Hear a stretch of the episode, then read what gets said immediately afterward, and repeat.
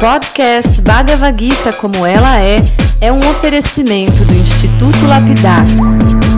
Visite o site e se ilumine. institutolapidar.org Olá, seja muito bem-vindo, muito bem-vinda. Meu nome é Chandramukha Swami e esse é o podcast Bhagavad Gita como ela é, espiritualidade aplicada no cotidiano.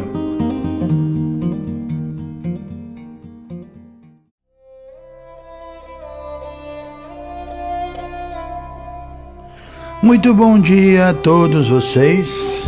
Então vamos continuar nossos estudos, nossos comentários sobre o capítulo 16 da Bhagavad Gita. Nós paramos no verso 12.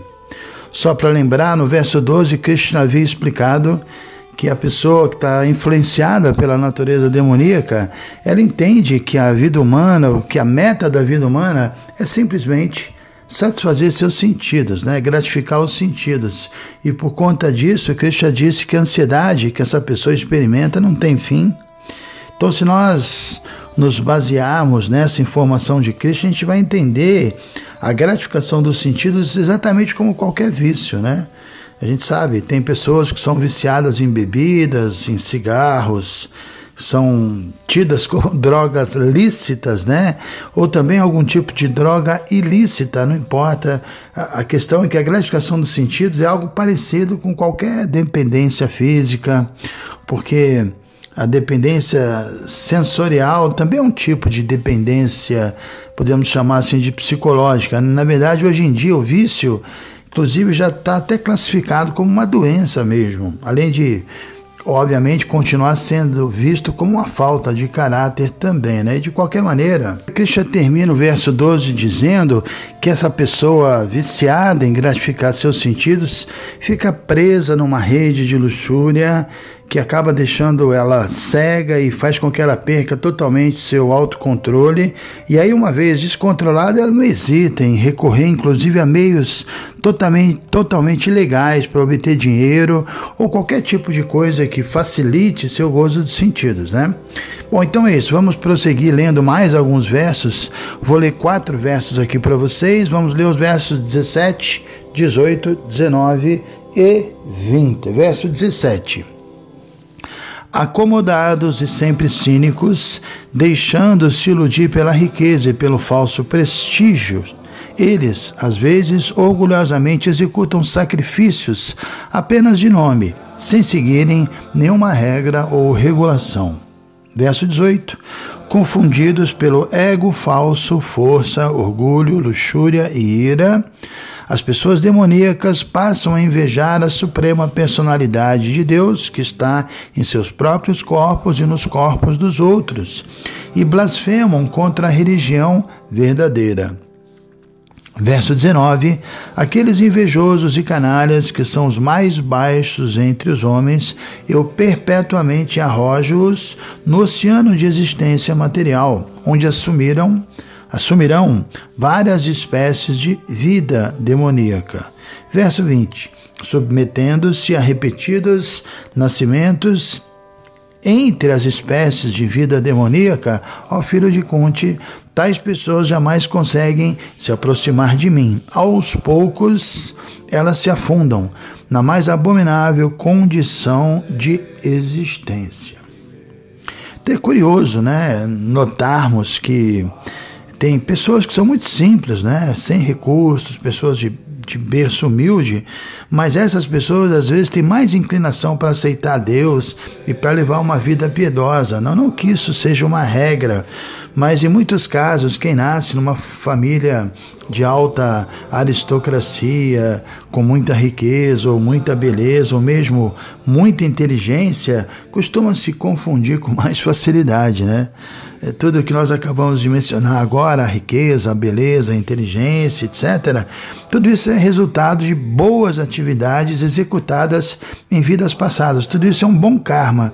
Mas quando essas mesmas facilidades são obtidas por uma pessoa que não tem a menor estrutura espiritual, isso costuma levar essa pessoa ao falso orgulho, e como nós sabemos, o orgulho é um, um forte intoxicante, né? Tem inclusive um verso muito belo no Shumad Bhagavatam, que foi composto pela rainha Conte, que é a mãe de Arjuna. E nesse verso, a, rainha se dirige a Krishna dizendo: Jamashwarya Shutta Shibira Damana Madapumam Naivarhati Abhidhatum Vai Tvam Akinchana Gochara. Eu gosto muito desse verso é um verso que a rainha Conte diz aqui que Krishna é a Kinchana Gochara. Gochara significa muito fácil de ser alcançado e a Kinchana significa uma pessoa que está materialmente esgotada, uma pessoa desiludida materialmente. Na verdade, ela vai além. Quando ela diz Jama, uma pessoa que se orgulha materialmente de fazer parte de uma determinada família, que se orgulha de Ashwarya, da sua riqueza material, que se orgulha de Shruta, da sua educação material e da sua Shribi, beleza física, ela diz Edhamanamada. Essa pessoa está intoxicada adocicada com orgulho material e dentro dessa sua condição intoxicada, Naivarhati Abhidato, ela não tem é, suficiente sinceridade para realmente se aproximar de Deus e cantar seus santos nomes com a devida pureza. Então, como a Rainha Conte diz aqui, Krishna Kintinaguti, né? ele é muito fácil de ser alcançado, mas só por aquele ou por aquela que chegou ao ponto de estar já materialmente falando esgotado, desiludido. É uma informação realmente interessante interessante, né?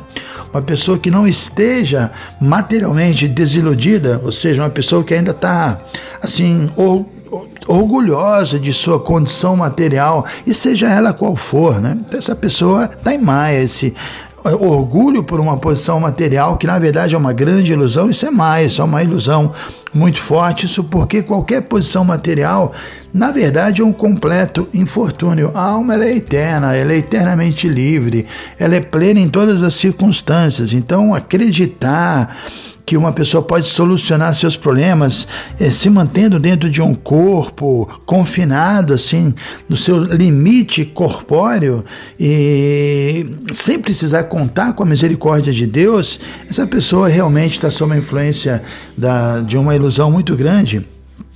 Quem não sente ainda a necessidade de obter a misericórdia de Deus é mesmo desafortunado, e isso acontece como a gente leu aqui, devido ao orgulho falso, né? Afinal, uma pessoa que acha que sua família é, aristocrática, seu dinheiro, sua inteligência e beleza mundana são suficientes, ela realmente não entendeu nada, não está pronta para a vida espiritual. E é isso que está sendo dito aqui. O orgulho cria uma espécie de impiedade na mente da pessoa e faz com que ela não admita nenhum arranjo é, é, da lei do karma por trás do resultado positivo de suas atividades atuais. Ela não entende que tudo isso né, realmente tem muita coisa por trás. Seu orgulho leva essa pessoa a crer que tudo que ela possui se deve aos seus próprios méritos e ela não é capaz de compreender que as coisas acontecem devido a uma série de fatores, inclusive uh, as atividades executadas por ela mesma no passado. Então, outro ponto significativo aqui é que o desejo incontrolável de obter cada vez mais dinheiro é, que o ser demoníaco tem faz com que ele, nesse afã maluco de obter dinheiro, acaba agindo de maneira ilegal, mesmo que isso possa prejudicar os outros. Ele é incapaz de aceitar que Deus, como a super, a super a gente sempre fala desse assunto, que Deus está no seu coração, que é, é o testemunho supremo, é o sancionador supremo então essa pessoa se sente livre para gratificar seus sentidos como bem entende. Por isso aqui foi dito, ele é uma pessoa arrogante, né? Uma pessoa cínica. O problema disso é que a, a pessoa que vive em função do seu próprio prazer acaba considerando as outras pessoas que ajudam ele a gratificar seus sentidos como amigos e ao mesmo tempo as pessoas que agem de modo a impedir o seu gozo dos sentidos, ela vê essas pessoas como inimigas. Esse, esse tal inimigo se colocar diante dos seus planos egoístas, colocar uma barreira, ela é capaz até de destruir a vida dessa pessoa. Então é realmente é muito complexo e, e é, é por conta também dessa gratificação dos sentidos que hoje em dia existem tantas inimizades entre pessoas, é, não só entre pessoas, mas entre famílias, entre sociedades, entre nações. E esse mesmo desejo de gratificar os sentidos que é o responsável pela falta de paz nesse mundo. Isso também se aplica individualmente, ou seja, um espiritualista verdadeiro, ele é pacífico, exatamente porque ele já se desapegou do gozo dos sentidos. Nós também lemos aqui que a hipocrisia é uma das características que, que se destaca nos seres ímpios. Eu não queria mencionar, mas não dá para evitar falar de alguns pregadores de, de religiões, de seitas, que na verdade nem são religiões, né? São invenções do homem moderno que ele fala, ele chama de religião, mas a gente sabe que não é verdadeira religião, não há pureza. Então essa essa esses pregadores, né, ao invés de, de estarem focados em, em nutrir seus seguidores com conhecimento divino, com uma disciplina, dando a eles a oportunidade de entender o modo da bondade, essa seria a função verdadeira de um pregador. Na verdade, não, esses pregadores estão focando, infelizmente, em explorar os inocentes que, que, se aproximam deles, né? E a gente vê que é isso, é incrível. Eles fazem até espetáculos teatrais assim muito interessantes nas suas preleções e as pessoas tolas e inocentes caem na deles e, e, e consideram essas pessoas como verdadeiros líderes religiosos, né?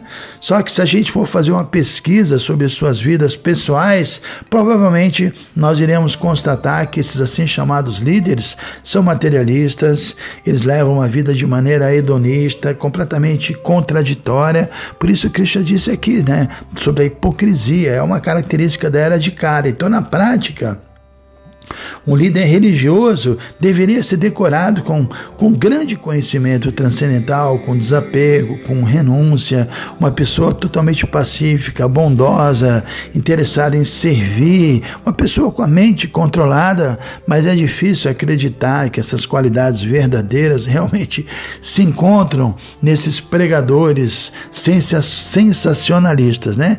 Alguns a gente até vê que no alto do, do seu fanatismo exigem que os demais sigam o caminho que eles mesmos criaram e até demonizam pessoas que não façam parte da sua assim chamada religião. E tem outros também que preferem propagar a grande besteira que, que, que, que é cada um pode seguir, pode criar seu próprio caminho, que segundo eles não existe um verdadeiro caminho a se seguir, ou seja, tem muita loucura sendo dita em nome de religião, e aqui a gente vê o que Cristo está falando sobre eles. Cristo diz que essas pessoas invejam Deus, né? E porque elas invejam Deus, elas são os mais baixos entre os homens e elas vão ter um destino cruel. Elas vão ter que nascer em várias espécies de vida demoníaca e elas não vão conseguir se aproximar de Deus tão, tão cedo. E mais do que isso, Cristo está dizendo que eles afundam gradualmente a uma condição completamente abominável de existência. Isso porque eles estão presos ao ego falso, à força mundana, ao orgulho falso, à luxúria e à ira. E como resultado, eles estão invejando mesmo Deus, a pessoa suprema, sem entender que, na verdade, a pessoa suprema é o seu maior bem-querente, né? Então eu citei o verso da Rainha Conte, é bom repeti-lo porque é, é muito interessante. Nós estamos na era de Cali, é, é, as escrituras dizem que o processo é cantar o santo nome. E às vezes a gente vê, inclusive, pessoas perguntam: ah, mas eu cantei um pouquinho, não obtive resultado, eu estou cantando há um ano. Mas o verso que a Rainha Conte diz o seguinte: que a gente tem que cantar com um sentimento específico, cantar acreditando, entendendo filosoficamente que nós precisamos de Deus, né? que nós não somos autossuficientes, que as nossas qualificações materiais não irão resolver nosso problema. Ela diz: Jama Shara Shibi, não importa quão importante seja a minha família, meu saldo bancário, minha inteligência material, meus títulos, né? Tudo isso é um intoxicante, não é uma regra, mas muitas vezes o orgulho, né, nos intoxica. Então a pessoa tem que ser humilde, ela tem que cantar, como nosso mestre dizia, como o choro genuíno de uma criança que depende. A criança não está entendendo, ah, eu tenho uma família, eu tenho dinheiro, eu tenho beleza. Ela não tem nada disso, ela é assim, dependente, né? Então a, a ideia é a Quintiana Gotira, nos aproximarmos de Cristo. Deus é muito fácil de ser obtido, mas somente por aquele que está materialmente esgotado. Não é que a gente precisa estar numa condição que ah, minha família é terrível, eu não tenho dinheiro, eu não tenho saúde, eu não tenho interesse. Não é isso. Mesmo tendo tudo isso, a gente deve entender que isso tudo são assim coisas importantes e podem ser muito bem utilizadas dentro da vida espiritual, mas não vão resolver, como eu disse, nossos problemas, né? Apesar de algumas pessoas terem essas condições, precisam entender que nada disso é suficiente. Não é o dinheiro, não é a beleza, não é a inteligência material, não são os títulos acadêmicos, acadêmicos que vão resolver seu problema. Ela precisa urgentemente se conectar com Deus, se vincular a Deus e nada melhor para se fazer isso do que cantar o santo nome cantar com muita sinceridade e buscar essa relação amorosa através do canto do Mahamantra. Então, bom dia a todos, até amanhã. Hare Krishna.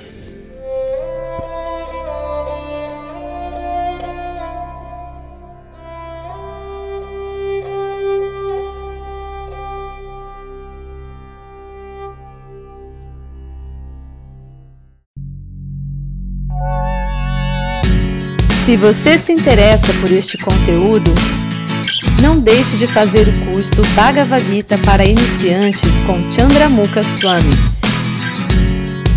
Para você se informar, é só entrar no site institutolapidar.org. Você vai ver que é um curso completo. Você vai estudar todos os 700 versos e vai entrar nos principais elementos filosóficos da Bhagavad Gita. São bem mais de 100 horas de estudos. Você pode assistir a hora que quiser e quantas vezes quiser. Dá um pulinho lá então. institutolapidar.org